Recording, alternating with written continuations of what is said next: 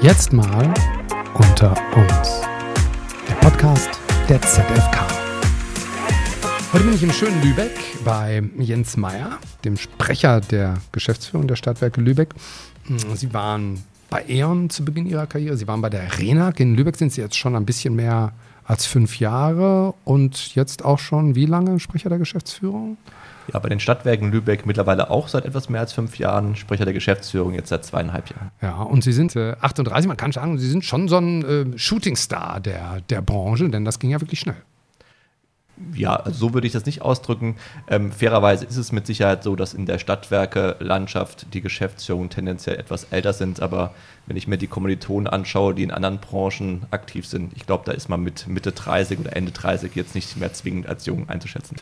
Ich habe in der ähm, letzten Episode, also vor unserem Gespräch jetzt mit, mit Julia Antoni gesprochen, ähm, äh, seit etwas weniger als einem Jahr Geschäftsführerin in, in Oberursel. Ähm, sie ist 37 und ähm, äh, ich habe sie gefragt, diese neue, jüngere Generation an der Spitze von, von kommunalen Unternehmen, was machen Sie denn eigentlich anders als die Generationen davor? Was sagen Sie? Ich glaube, dass vor dieser Generation, also vor mir, der Kollegin und den anderen, einfach andere Herausforderungen liegen. Äh, wenn ich mir die Kollegen anschaue, die die letzten 20, 30 Jahre diese Aufgabe hatten, die hatten das Thema Marktliberalisierung und andere Themen vor der Brust. Vor uns stehen gerade große Wendethemen, also Energiewende, Mobilitätswende und das alles in Kombination. Und ich glaube, das vernünftig anzugehen, bedarf einer anderen Herangehensweise. Ähm, und die muss sich gerade bei uns noch ein Stück weit finden. Andere Herangehensweise heißt was? Also worum, worum geht es bei der Herangehensweise? Aus meiner Sicht ein Stück weit die alte Struktur aufzubrechen. Also diese Trennung zwischen Energiewirtschaft, Verkehrsunternehmen, Infrastruktur, Digitalisierung, die wird es nicht mehr geben.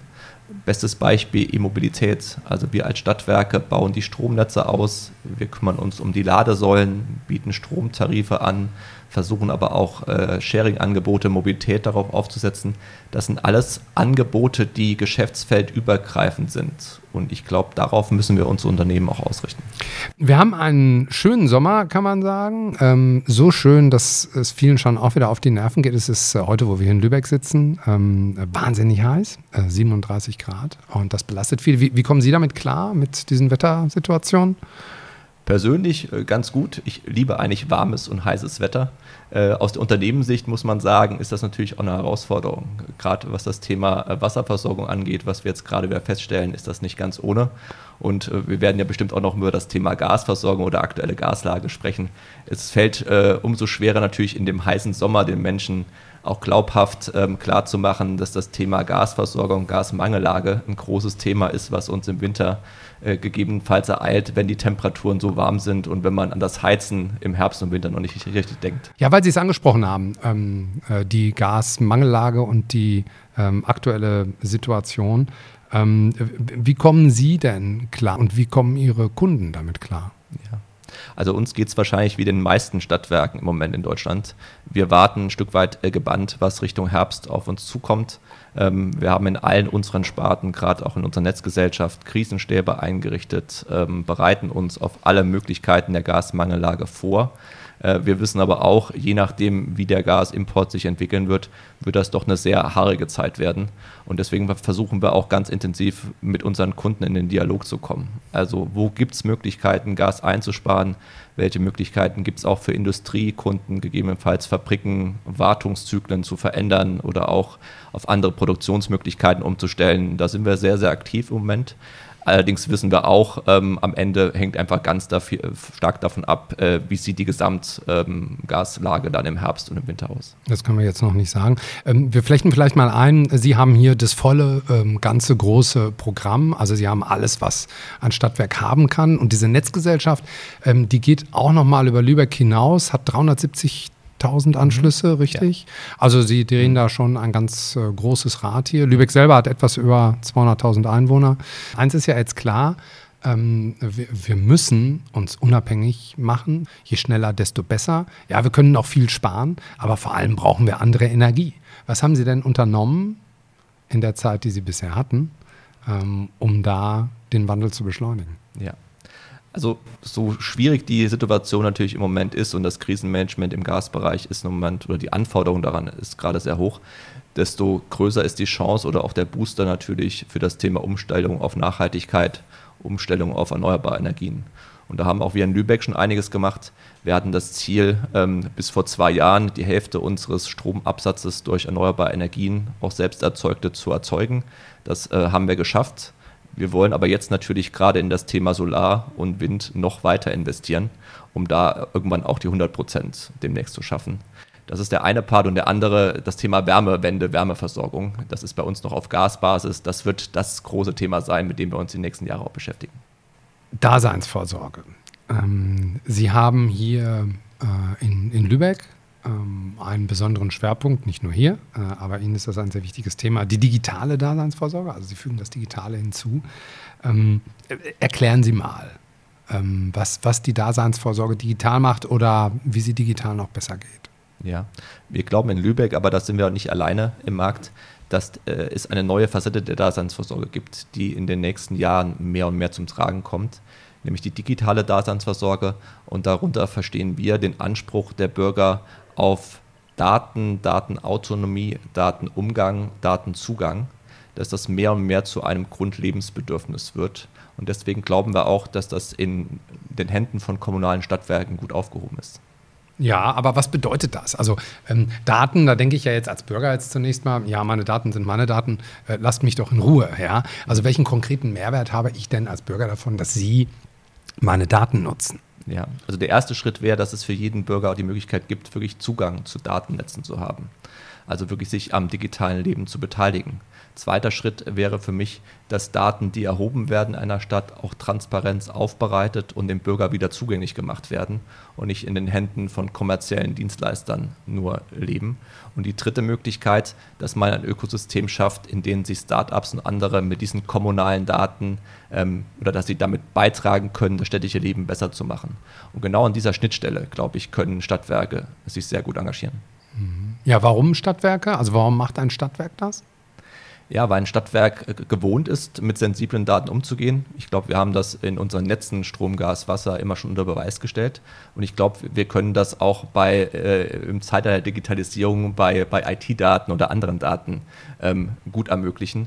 Ähm, wir in Lübeck haben hier auch ein schönes Beispiel gehabt. Äh, wir haben das Thema digitale Schule hier bei den Stadtwerken aufgenommen und da hat sich gezeigt, dass es einfach so ein gewisses Vakuum gibt. Wer kümmert sich denn um die Umsätze der digitale Schule?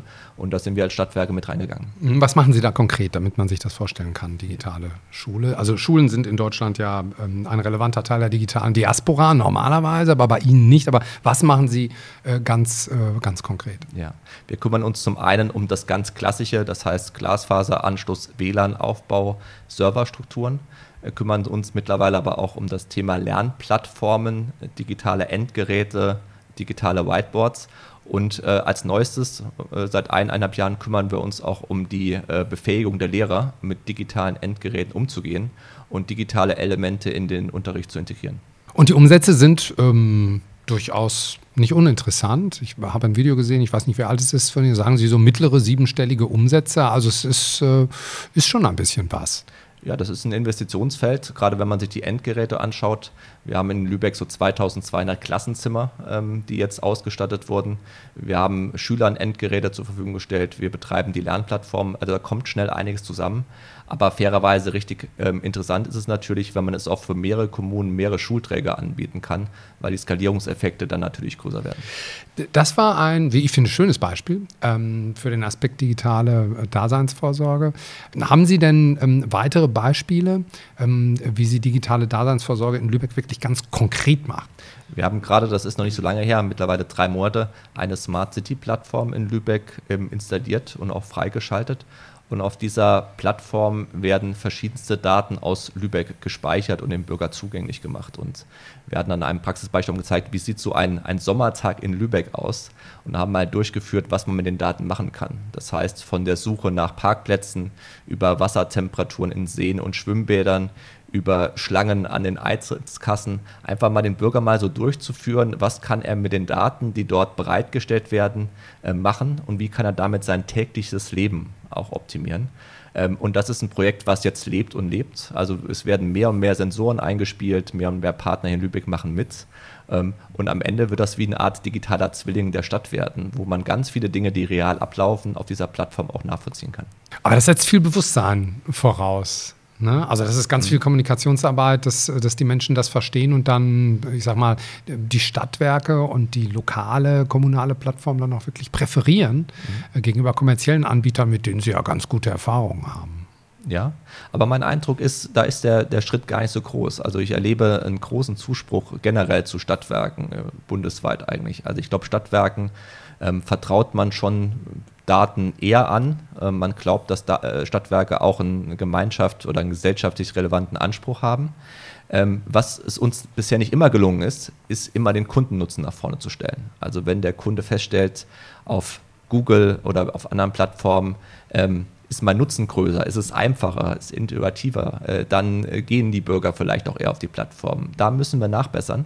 Ich glaube aber, wenn uns das gelingt, auf eine ähnliche Qualität zu ziehen, dann würden die Bürger auch klarer die kommunale Plattform befürworten. Mhm. Denn Bewusstsein ist ja in, ob das jetzt Ernährung ist äh, oder eben auch Energie oder andere Themen. Mhm könnte sein, ja. Sie haben ja auch dieses Netzwerk gegründet, also das Netzwerk Digitale Daseinsvorsorge mit großen äh, Playern, also auch Stadtwerke München, ähm, City ist dabei, ähm, äh, Dortmund, Münster, Wuppertal, also insgesamt sind es zehn. Ähm, was machen Sie da gemeinsam? Ja. Also der Gedanke zu dem Netzwerk ist relativ spontan ähm, entstanden, weil wir uns im Kolleginnen- und Kollegenkreis ausgetauscht haben und festgestellt haben, wir haben in all den Städten, egal ob größer oder kleiner, ähnliche Probleme. Ähm, wir haben eine große Aufgabe der Digitalisierung vor uns. Uns fehlt aber der Zugang zu Pilotprojekten und der Austausch untereinander, weil der, die äh, Unternehmen, mit denen wir konkurrieren, einfach eine viel höhere Skalierbarkeit haben. Und deswegen entstand der Gedanke, sich stärker auszutauschen, Projekte ähm, zu teilen, auch Erfahrungswerte zu teilen und, und das ist so das zweite Ziel, auch das Thema digitale Daseinsvorsorge in der Branche noch bekannter zu machen. Weil das glaube ich und das glauben wir, dass das einfach das große nächste Thema wird, was auf uns als Stadtwerkebranche zurollt. Mhm. Also wir leisten ja heute einen kleinen Beitrag äh, dazu. So im Schnitt, je nachdem hören, hören uns 1000 Menschen zu. Ähm, das ist ja nicht wenig. Ähm, aber viele von denen leiten halt Unternehmen, die nicht so groß sind. Ähm, und was können Sie denen denn sagen, wenn jemand nicht wie in Lübeck 220.000 ähm, EinwohnerInnen hat, ähm, sondern vielleicht 30.000? Wie kann man denn in einem kleineren Stadtwerk das Thema digitale Daseinsvorsorge und auch das, das Schnittstellenthema zum Kunden, wie kann ich das anpacken, äh, wenn ich vor Ort nicht erstmal so viel Power habe? Also aus meiner Sicht liegt da die Lösung in dem Thema Kooperation. Ähm, in dem Netzwerk ist auch schon angedacht, dass die größeren Unternehmen versuchen, im regionalen Umfeld sich zusammenzuschließen und erfolgreiche Pilotprojekte einfach auch an kleinere Unternehmen weiterzugeben. Ähm, wenn ich nach München schaue, ist da das Thema M-Login mit dem Thema Bürger-ID was, was schon sehr lange und auch sehr erfolgreich ähm, am Markt erprobt wurde. Ähm, es gibt in anderen Städten andere Beispiele und das muss nicht in jeder Stadt, in jeder Kommune ja einzeln entwickelt werden, sondern das kann man im kommunalen Stadtwerkeumfeld ähm, viel besser austauschen. Und dann kriegt man, glaube ich, auch eine, ein Gesamtportfolio an digitalen Lösungen hin, was auch für kleinere Stadtwerke interessant ist. Das Ganze bedeutet ja nicht nur, dass Sie einen Wandel des Marktes nachvollziehen und dass die Daseinsvorsorge sich verändert, sondern Sie müssen sich auch verändern. Also eigentlich müssen Sie doch in großen Teilen auch ein IT-Unternehmen sein um das hinzukriegen? Wie viele Menschen haben Sie, die man Entwickler, Entwicklerinnen nennen würde? Ja, also ich würde sagen so 30 bis 40 Personen im erweiterten Entwicklerumfeld. Wir haben rund 60, 65 Personen, die in der Sparte aktiv sind. Das ist für ein Stadtwerk unserer Größenordnung ziemlich viel bis sehr viel. Mhm. Wir glauben aber auch, dass wir da äh, einige Lösungen entwickeln, die auch über Lübeck hinaus ähm, tragfähig sind ja. und investieren deswegen da überproportional stark. 40 von wie vielen, damit man die Größenordnung nochmal hat? Also im gesamten Unternehmen sind wir rund 1400 Mitarbeiter. Ja. Allerdings ist da natürlich auch die komplette Energiesparte, der ÖPNV und alles mit integriert.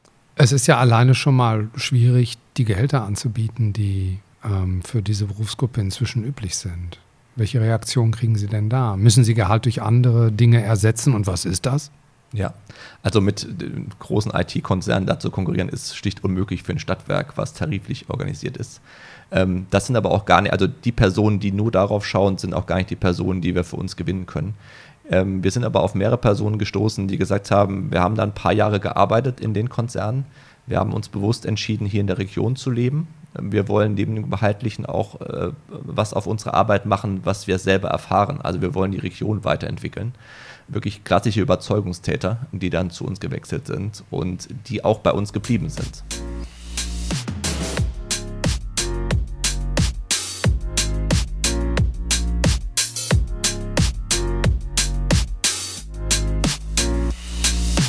Was wäre, wenn Putin ernst macht und die Russen uns den Gas anzudrehen?